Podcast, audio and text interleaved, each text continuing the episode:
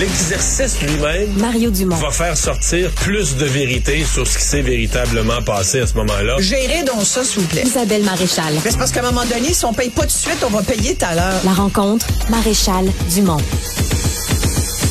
Bonjour Isabelle. Bonjour, Mario. C'est une grosse journée pour toi parce que plusieurs fois en abordant par la bande des sujets d'économie et de finances personnelles, tu nous parlais de ce documentaire que tu préparais Oui. sur ce thème chaud, tant discuté, le sort de la classe moyenne. Oui, puis je c'est aujourd'hui. Et je, et je suis ravie parce que ça fait beaucoup jaser. Oui, vraiment. et, et ça. Et pourquoi? Je pense parce que euh, parce que la classe moyenne se sent interpellée. Et, euh, et et pourquoi on parle autant de la classe moyenne? Parce que la taille de la classe moyenne est, est, est souvent associée, avec raison, au degré de prospérité économique d'une société. Une classe moyenne forte témoigne d'une société démocratique en santé. Alors c'est important que la classe moyenne vive bien. Or, ce que je me suis rendu compte au Québec depuis les dernières années, puis tu vois, c'est drôle parce que moi, ce documentaire-là, je, le- je travaille dessus depuis trois ans. Euh, enfin, l'idée, j'ai remis la recherche et tout, puis là est arrivée la pandémie. Ensuite, cette inflation à peu près dans tous les secteurs de notre économie qui a empiré euh, la, la situation. Ah, ben, c'est sûr que l'inflation a changé la discussion sur le vécu de la classe moyenne. Complètement. Et là, Les taux d'intérêt aussi. Ben, les taux d'intérêt, clairement, euh, toute cette inflation, le logement, et- et le logement, les deux postes plus importants, on le sait, là, c'est le logement, euh, l'alimentation, ensuite c'est le transport. C'est là où les gens mettent le plus leur, leur argent. Et moi, je me dis, avec ce qui nous reste dans les poches, là, comme les travailleurs moyens au Québec, qui arrivent comment? Comment ils font pour arriver? C'est une vraie question que je me posais aussi parce que depuis plusieurs années, les gens me disaient avoir l'impression d'être à bout de souffle, de travailler, mais de pas en avoir à la fin de la semaine ou à la fin du mois. Écoute, les Québécois, on le sait, ils ont à peu près 500 pièces en avant d'eux. Euh, S'il leur arrive quelque chose, là, faut ton toit coule, hein, puis il faut. Euh, tu vas me dire, t'appelles ton assurance, c'est qu'il y a de moins en moins, il y a de plus en plus de gens qui, qui ne sont pas assurés parce qu'ils n'ont pas les moyens. Combien de fois on voit dans le journal de Montréal des gens là, incendie, ils ont tout perdu, ils n'étaient pas assurés, ils se retrouvent à la rue. Des gens à la rue, il y en a aussi parce que la situation du logement est telle que les gens se font euh, évincer de leur logement. On s'en est parlé dernièrement, j'avais fait une chronique là-dessus, puis je veux dire, c'est partout. Et ce n'est plus qu'un problème montréalais. Avant, on disait, ah, c'est Montréal, la, métropole du Québec qui a ce problème-là. On sait bien, on a tous les mots à Montréal. Mais là, c'est plus ça. Écoute, les pires situations de logement, c'est c'est Gatineau, c'est la Gaspésie, les îles de la Madeleine, la Côte-Nord. Trois-Rivières. C'est- Trois-Rivières, c'est toutes les, régions du Québec vivent la même chose. Pénurie euh, criante, manque criant de logements à tous les niveaux. Et là, la classe moyenne euh, essaie d'aller faire son épicerie, se rend compte que ça écoute, on- ça a été documenté, à peu près 1200 dollars de plus qu'il faudra payer euh, cette année. Euh, moi, tu sais, donc les gens se sont dans cet état-là, un peu fébrile, à se dire. OK, c'est quoi les moyens qui me restent? Et moi, c'est ça qui m'intéressait, euh, d'aller rencontrer des gens qui avaient euh, qui avaient fait certaines réflexions, puis qui avaient décidé de prendre des moyens, ou en tout cas de, de changer certaines façons de faire. J'ai quelques extraits pour toi parce que, tu sais, on parle beaucoup de la consommation. Quand tu parles de classe moyenne, tu dis, ben oui, mais c'est la classe qui consomme, puis elle vit à crédit, elle consomme trop. On nous accuse euh, euh, beaucoup de, de surconsommer. En même temps, t'as envie. Puis c'est vrai, c'est pas faux. hein. Et c'est vrai qu'on achète beaucoup à crédit. Des fois, c'est pour faire, se pla- c'est pour se faire plaisir, mais des fois, c'est parce qu'on n'a pas le choix. Il y a des gens qui achètent l'épicerie à crédit, qui sont pas capables de la payer à la fin du en mois. fait, ça, il y en a eu beaucoup plus dans la dernière année. Mais tellement. Et, euh, et c'est vrai que j'ai j'ai une famille qui est formidable, la famille Lacombe, qui ont déménagé euh, en Mauricie avec leur euh, ils sont neuf, ils ont sept enfants, ils ont eu un bébé l'année dernière. Ouais, eux là, le- leur modèle, Eux eux, autres, les- écoute, c'est un shift incroyable. Mais sais-tu comment ils y arrivent?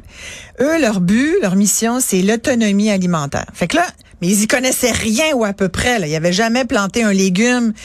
Là, ils ont acheté une fermette, qui est une ancienne pépinière euh, dans le bout de Warwick. Et là, ils ont décidé, là, ils ont décidé de s'y mettre les deux mains dans la terre. Et tout le monde participe. C'est la coopération dans la famille. C'est vraiment le modèle familial coopératif. Moi, je trouve ça magnifique.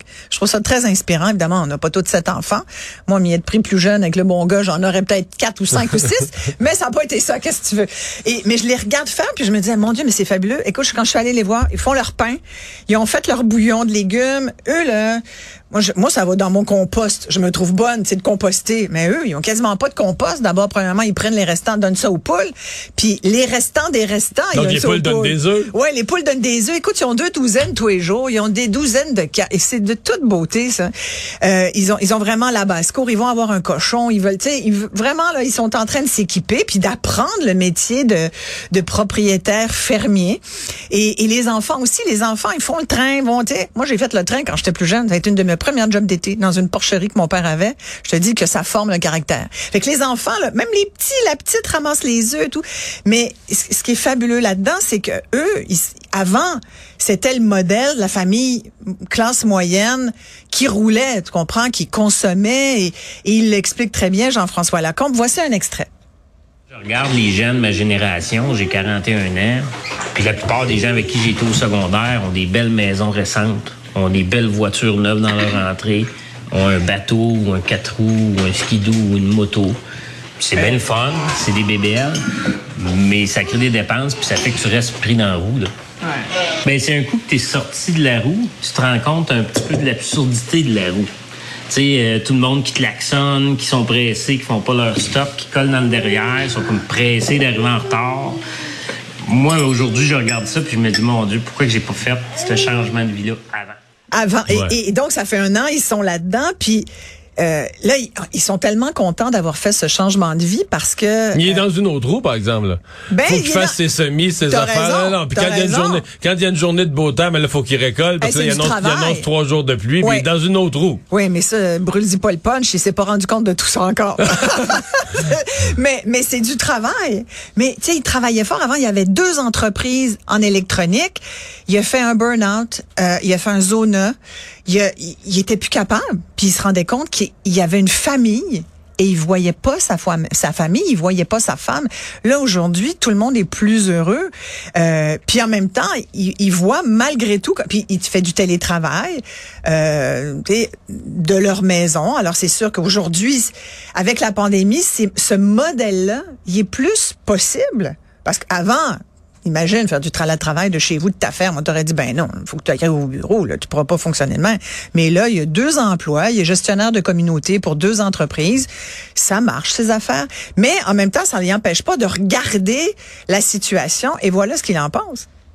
Parce que quand je regarde mes enfants qui grandissent, leur estomac qui suit la courbe, puis l'inflation qui suit la même Moses de courbe, je me dis si je fais pas pousser assez de tomates, ça va être dans, le- dans le tantôt. Là. Fait que euh, c'est ça. Faut qu'on a- Ouais. Fait, fait qu'on a peur, il dit. Fait que tu vois, mais, mais c'est, c'est intéressant, mais c'est, pas, par exemple, cette famille, il y a plusieurs modèles dans le documentaire, euh, Les moyens de la classe moyenne. Ça, c'est un modèle. Évidemment, ça peut pas convenir à tout le monde. Toi, c'est le modèle euh, un peu agricole, tu sais, que tu as connu avec ta Ouais. famille, qu'on a perdu. Moi, ça m'avait frappé parce qu'à un moment donné, j'avais interviewé des enfants dans une école, je leur avais demandé, euh, nommez-moi des sortes d'oiseaux. Puis ils m'avaient nommé les oiseaux de McDo.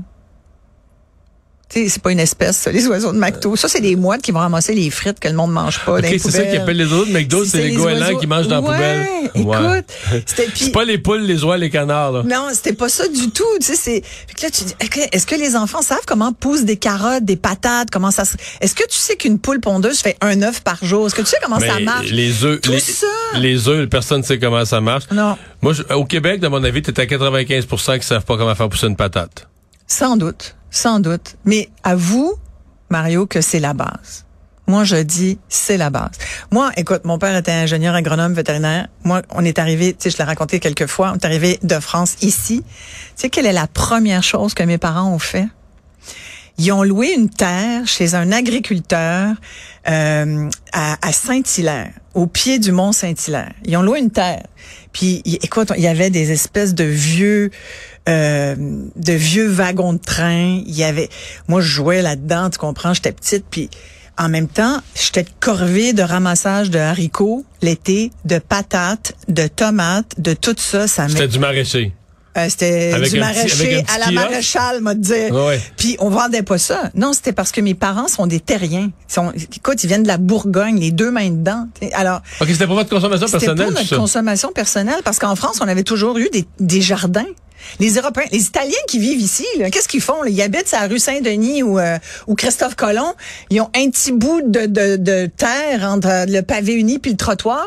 Ils vont mettre trois plants de tomates. Ils ont un balcon puis ils se mettent des plants de tomates ou des plants de piment, de poivrons, de la salade parce que ça fait partie de leur identité de d'humain terrien. Mais ça, ça progresse quand même. Au, Et ça, ça s'en vient. T'as raison. s'en vient, là. s'en vient, mais là, il faut développer les méthodes. Tu comprends? Ouais, Faut- parce que ouais, ouais, mais des fois, ta ça tomate, elle te coûte plus cher que celle que t'achèterais au magasin. Ouais, ça, c'est ça. Mais, mais pourquoi, je te, je te parle aussi de cet exemple-là de mes parents, c'est que je me rends compte, à l'époque, ça me faisait suer, t'as pas idée, là. Puis je me disais, Hey, de- mais, et j'aurais dû, aujourd'hui, je regrette de pas avoir plus écouté les leçons d'agronomie et d'agriculture de mon père, parce qu'aujourd'hui, ben, je m'en servirais, tu comprends? Donc, faut qu'on apprenne sur le tas, mais on n'aura pas le choix. L'autonomie alimentaire, moi, j'y crois tellement, là. Écoute, on l'a vu avec la pandémie.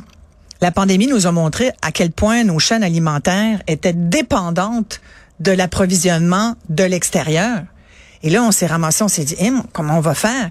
Et, et, et là, il y a des modèles à, faire, à, à développer. Tu sais, la culture en serre, on vient de commencer à s'y mettre, alors que ça fait des années, puis c'est pas parce que l'électricité coûte cher ici. Tu sais, on est capable d'avoir ça, les abris tempo, tu mets, de- tu mets de la chaleur là-dedans, fais pousser des tomates à la verticale C'est ou de la compliqué laitue. que ça un peu quand même. Je, ouais, je vulgarise pour que les tu gens. Ouais, comprennent le concept, mais tu comprends, pourquoi on l'a pas fait avant? On dirait, tu sais, dans le documentaire, on est né, ce que je souhaite, c'est qu'il y ait une espèce de réveil, que les, gens se rendent compte, si ça peut contribuer à ce que les gens disent, ah ouais, OK, on en est rendu là avec les commentaires des experts dans le docu et tout qui disent c'est maintenant là. En fait, c'était hier, mais comme on n'a rien fait, qu'on prétend, on a la tête dans le sang, puis on regarde ce qui se passe ailleurs, mais on fait comme oh ben nous au Québec, on est bien chanceux, ça nous concerne pas. Tu sais les crises en France ou en Europe, euh, tu sais que ça soit la France, la Grèce, euh, l'Angleterre ou aux États-Unis, ça nous concerne. On est les prochains. Alors, qu'est-ce qu'on veut? On veut pas de, moi, je veux pas de crise violente puis de un millier de personnes qui manifestent bruyamment, pas contents dans la rue comme à Paris, parce qu'ils sont pas d'accord qu'on ait euh, Ah, reporté de deux ans à l'âge de la retraite. Juste te dire que s'ils font ça, ils ont toujours raison, parce que là, les carrés rouges, présentement, les carrés rouges reçoivent de l'argent, des excuses tous les jours, trois mois de manifestation, puis ils ont tout cassé, mais c'était juste des victimes.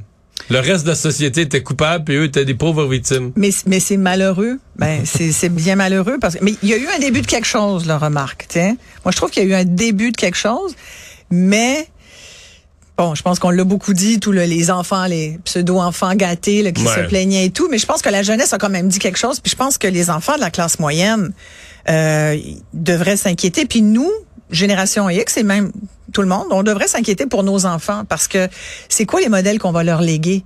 Euh, il faut absolument qu'il y ait un brassage d'idées puis qu'on reparte un autre projet. Euh, et, et, et- et qu'on change les modèles parce qu'ils ont fait leur temps. Tu sais, des fois, ton char, il marche plus, tu changes d'auto. Fait que le début de, le début d'une réflexion de société, parfois, Oui. c'est un documentaire. Ben oui, c'est on est là pour ça. Le documentaire- je trouve que le documentaire est tellement fabuleux pour faire réfléchir. reste à faire la promo. Euh, quelle heure, quand, Alors? Télé-Québec, ce soir, 20h. Après ça, il y a une petite discussion euh, dans les médias avec euh, Marie-Louise Arsenault. Puis les gens peuvent aller sur le site de Télé-Québec voir l'émission. C'est bien sûr en rediffusion. L'horaire est sur le site de Télé-Québec. Et vous pouvez suivre, bien sûr, sur iProd Média, le site d'iProd Média également. Il y a de l'info là-dessus. Ma boîte de prod. Fait que merci de- d'en parler. Puis je- j'espère que les gens vont le regarder avec leurs enfants. Oh, en famille? Ben oui, c'est un, tu, te regardes ça en famille, puis tu commences à no- donner des notions de finances personnelles à tes, à tes enfants. La notion d'économie. Pourquoi tu t'achèterais quelque chose? Tout de suite? Peut-être que tu peux repousser ton besoin. Moi, je dis ça souvent. ça. Repousser son besoin, c'est très bon. C'est très les enfants- économique. Moi, je suis d'accord avec toi, mais c'est pas ça que les enfants veulent entendre en Ben, 2023. non, mais tu sais quoi? On- je ferai une autre chronique là-dessus sur le travail des enfants. Moi, c'est un dossier qui m'intéresse vraiment beaucoup. Puis j'ai des opinions là-dessus, mais mais euh, mais je pense que ça va peut-être être intéressant de voir. C'est les enfants. Moi, mais quand mes enfants ont commencé à travailler, là, c'est là qu'ils ont comme allumé que ah ok, voilà combien ça coûte. Ils sont devenus très très bons ensuite à coup. calculer. Effectivement. Ouais. Eh, merci Isabelle, bonne chance ce soir.